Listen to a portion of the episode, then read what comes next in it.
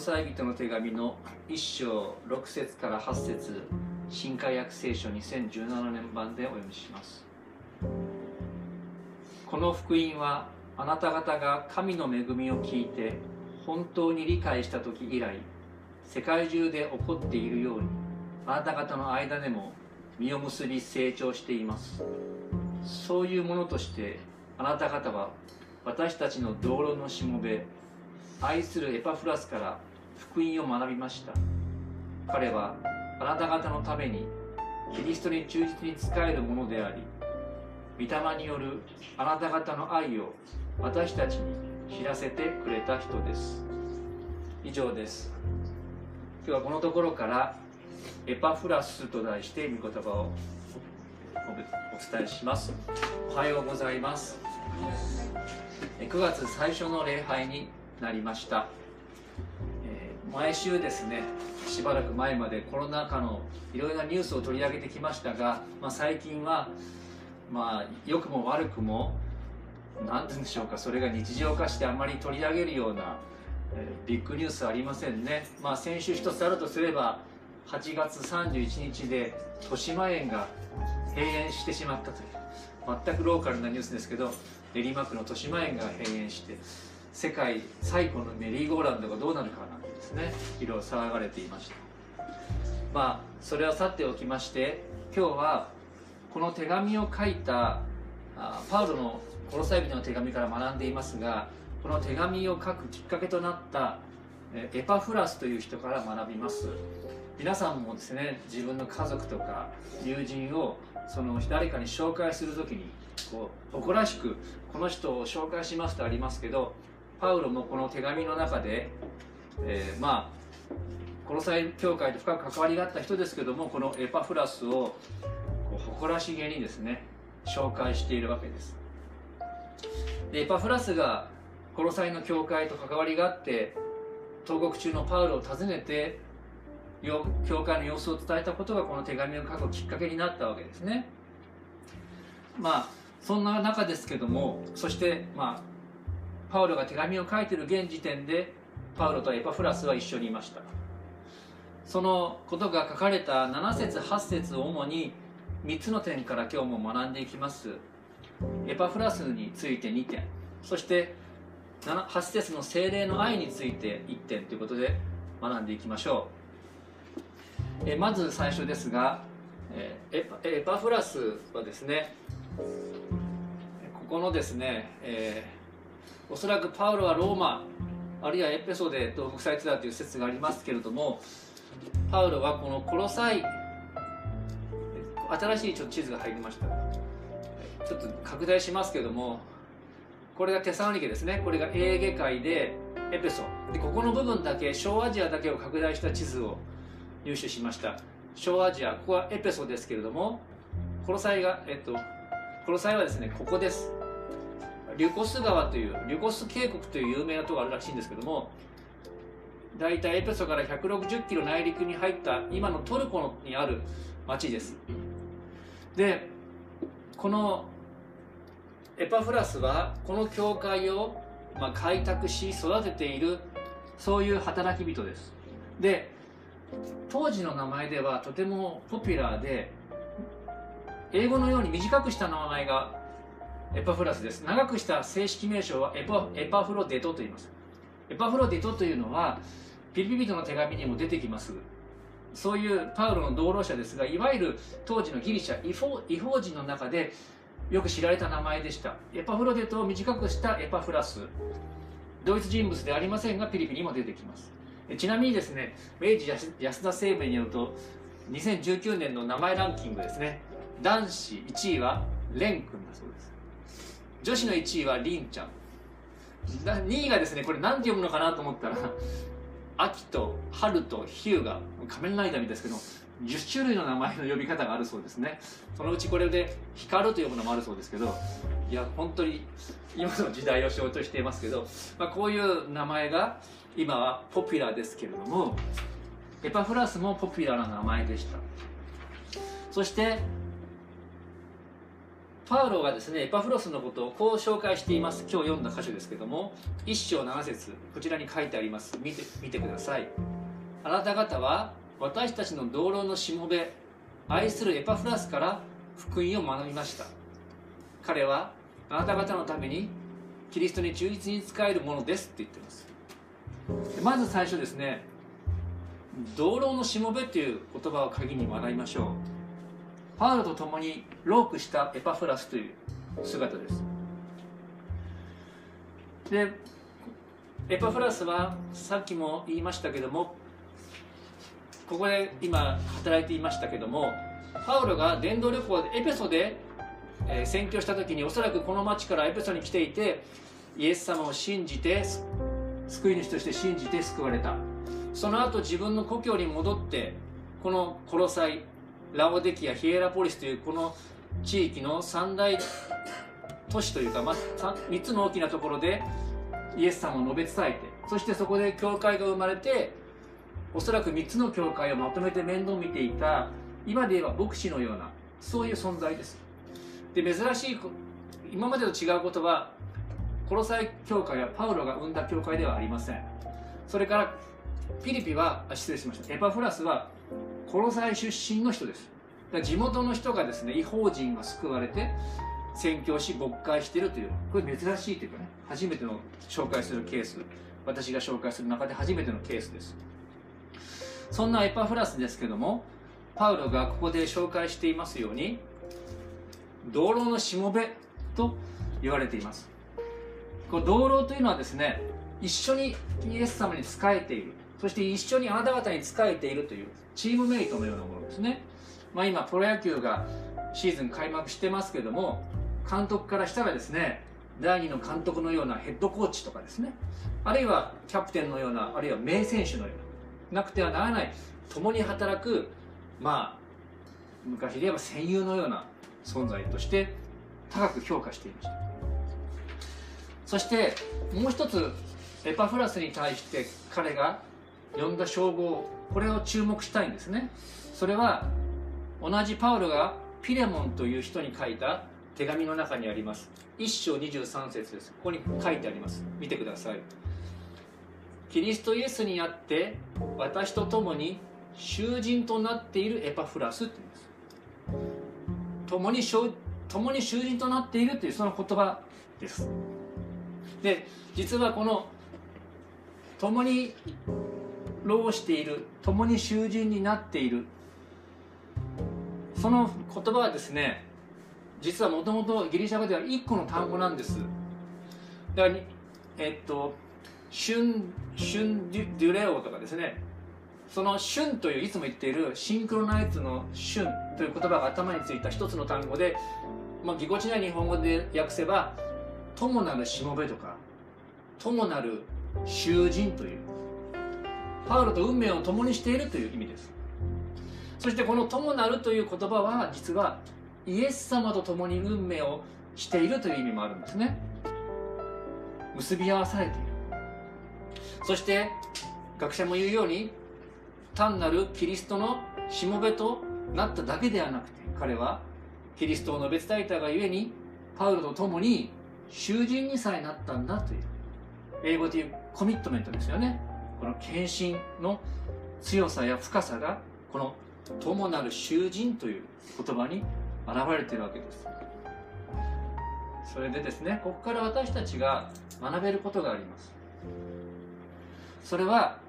イエス様に仕える道というのは決して安易な道ではないということです。パウロの私たちがたとえパウロやエパフラスのような教会で代表される立場でなくてもそれは限ったことではありません。そして前回まで学んだテサロニケ教会の人たちも迫害にずっと苦しんでいましたよね。それからその前で学んだピリピの教会についてパウロはこのように述べています。前に掲示しました。こちらを見てください。ピリピのやはり違法人教会にパウロはこう言っています。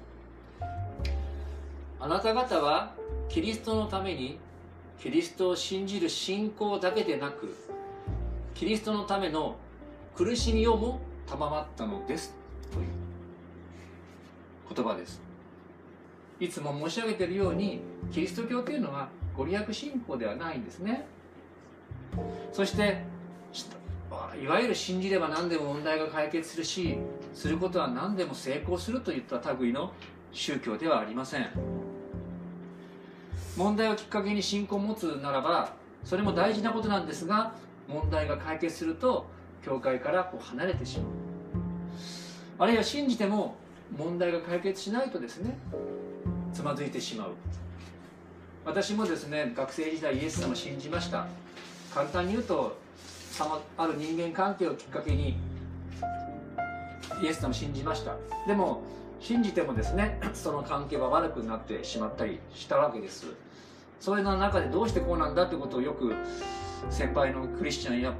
牧師や宣教師に聞きました。でもある時ですねイエス様を信じる信仰にはそういう苦難がつきものだということを知ることもできたわけです。イエス様はですね種まきの例えというのを話しながらそういう信仰にとどまること信仰がなくなることについて私たちに教えています。機会があればルカの福音書の8章を見てください。その中で4つの種のうちの例えば1つ2番目の種ですけども種をたくさんまいた時にこうねこれ種まきの例えがこう絵がこのありますけども4つの種4つの地に種が落ちた。そのうちの1つに岩地石地に落ちたっていうのがあるんです。それはですねすぐ芽を出すけれども根がないから日照りが来ると枯れてしまったっていうんです。それがどういう人かというと試練のゆえにイエス様を信じるけれども喜んでイエス様をその時は信じるけども信仰の試練が訪れたら実を結ばないで枯れてしまう。そういうふうにイエス様は言っています。そんな中で良い地にまかれた種についてイエス様はこのように述べているんですね。8章15節前に掲示しましたが読んでいます。良い地に落ちるとはこういう人たちのことです。正しい良い心で御言葉を聞くとそれをしっかりと守りよく耐えて実を結ばせるのです。ルカ8の15パウロやエパフラスのようにイエス様に従う者には苦しみも伴います。イエス様もそれは否定否定していません。しかし私たちもこのルカの福音書の御言葉にあるように御言葉を守りそしてよく耐えて実を結ばせるものになりたいものですね。パウロは別のところでこうもこうも言っています。あなた方が約束のものを手に入れるために必要なのは忍耐です。って言うんですね。まあ忍耐というのは難しいかもしれませんがこれからこの手紙を学ぶ中でイエス様が与えてくださる忍耐についてより深く知ることができると思いますので共に学んでいきましょう。またその私たちを養う教会についても学んでいくことができると思います。2番目エパフラスについての2番目。それは彼は祈りの人であった。祈る人エパフラスということです。パウロが続けて言うにはですね彼の熱心な働きの特徴には祈りがあった。エパフラスという名前がコロサイ人の手紙の中でもう一回出てきます。それは最後の別れの挨拶の中で出てきます。投獄しているパウロとこの時は一緒にいてエパフラスは手紙を届けた人ではなかったのでパウロと一緒にしばらくとどまったようです。そしてエパフラスがよろしく言っています。そして続けてパウロはこう言ってるんですね。ここに引用しました。が失礼しました。コロサイ4の12彼はいつもあなた方が神の御心の全てを確信し成熟したものとして固く立つことができるようにあなた方のために祈りに励んでいます。この神の御心を確信して成熟したものとなるというのは実を結ぶと考えていいかもしれません。固く立つということには忍耐ということは言えるかもしれませんがそのために祈りに励んでいたパウロは言ってるんです。おそらくパウロが獄中にいるその最中にあっても祈っていたと言えるかもしれません。でパウロはですねこの後に4章13節でこう述べているんですね。私はエパフラスのために証言します。彼はあなた方のためまたラオデキアとヒエラポリスにいるさっき紹介したその地域の教会の人々のために大変労苦しています。とやはり大変労苦しているとも付け加えています。そしてその労苦の一つが祈りに見られるわけです。12節のですねこの祈りに励んでいるという言葉をある聖書では公約しているんですね。英語の聖書ですけどもエパフラスはあなた方のために祈りの中でレスリングをしているって言ってるんですね。このニューインターナショナルバージョンですけども He is always wrestling in prayer for you. ね。こうやってね。祈りの格闘っていうのはヤコブでも神と格闘したって言われてますけどもよく聖書で例えられる例えですけども祈りのために祈りの中であなた方のためにレスリングをしているんだっていうそれがエパフラスの姿だったんです。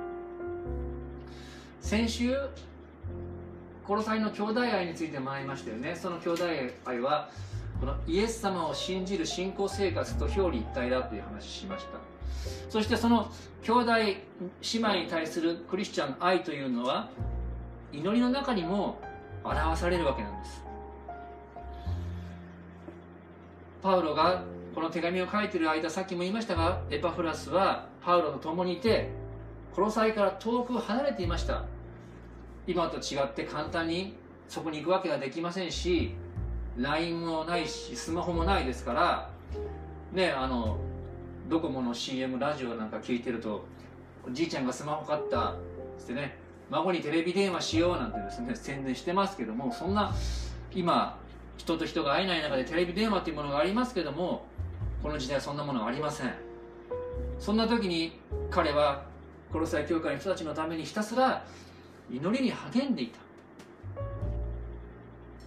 パウロもですね学者にいればですねユダヤ教の習慣に倣って朝昼晩1日3回祈っていたようです。そんな中で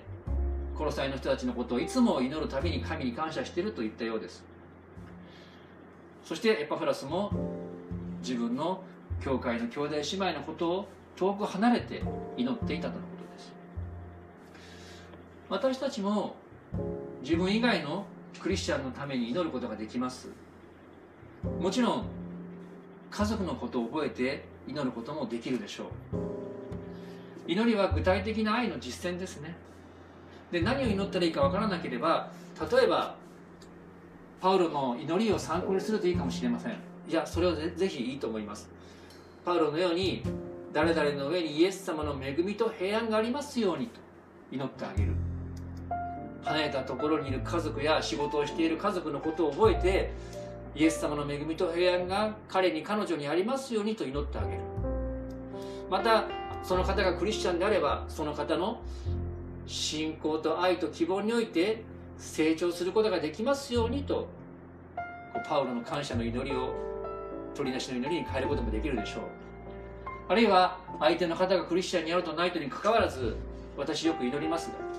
救い主イエス様がその方を助けてくださいますようにと祈ります。もし私たちが本当にイエス様を唯一の救い主と信じているならばこのように祈ることができるわけです。誰々さんがイエス様の救いを知ることができますようにこの祈りですね。私もよく祈ります。その方がイエス様の救いを今日も知ることができますように名前を挙げて友人家族教会の人のために祈ることができるわけです。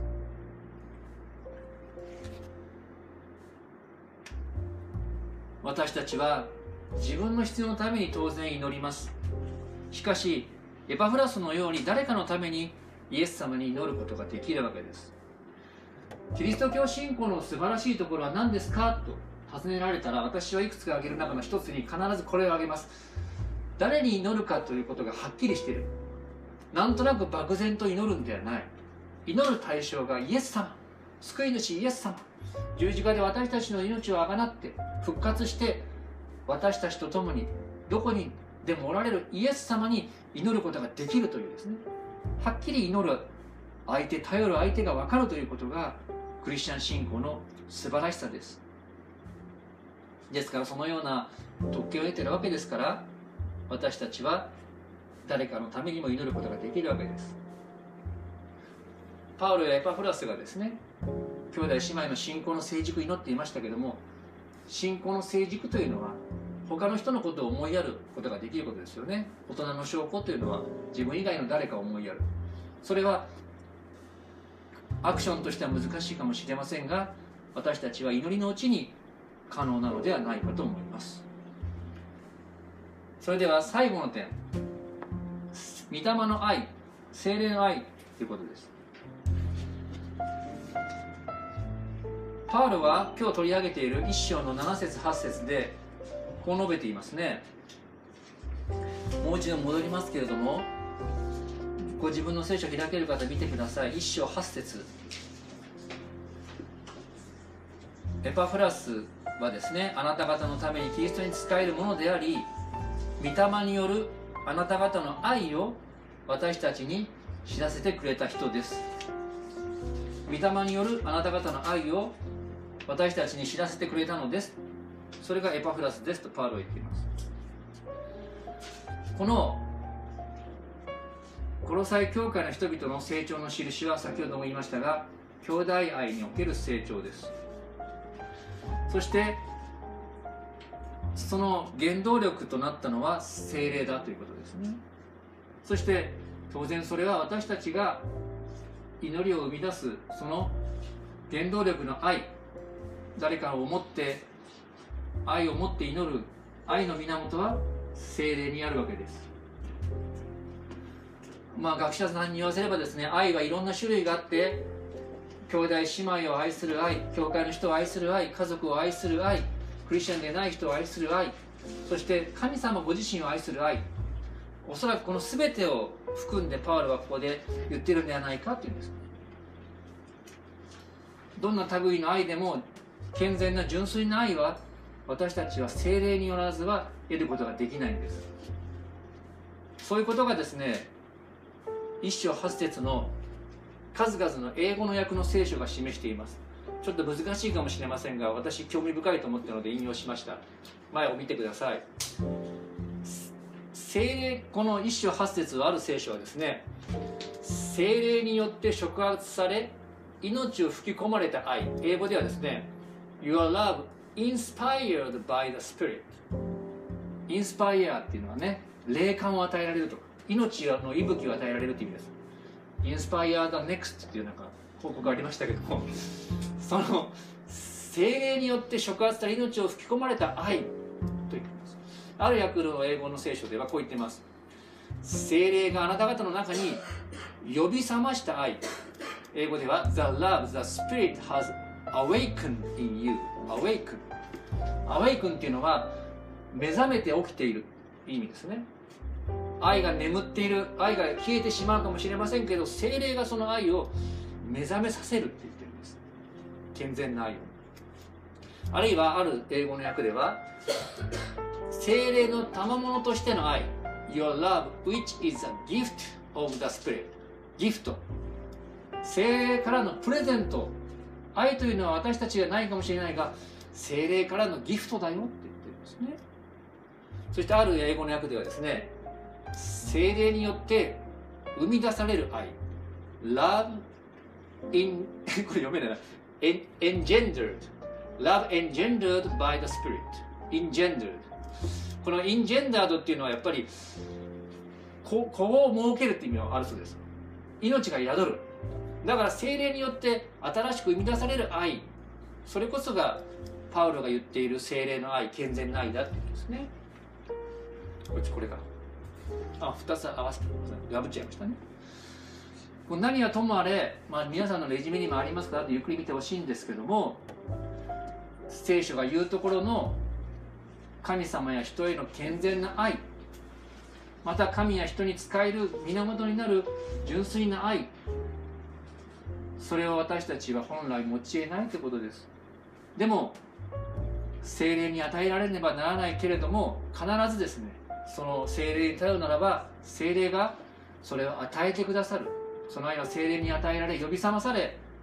命を吹き込まれて生み出される愛だったんですね。そしてこの精霊が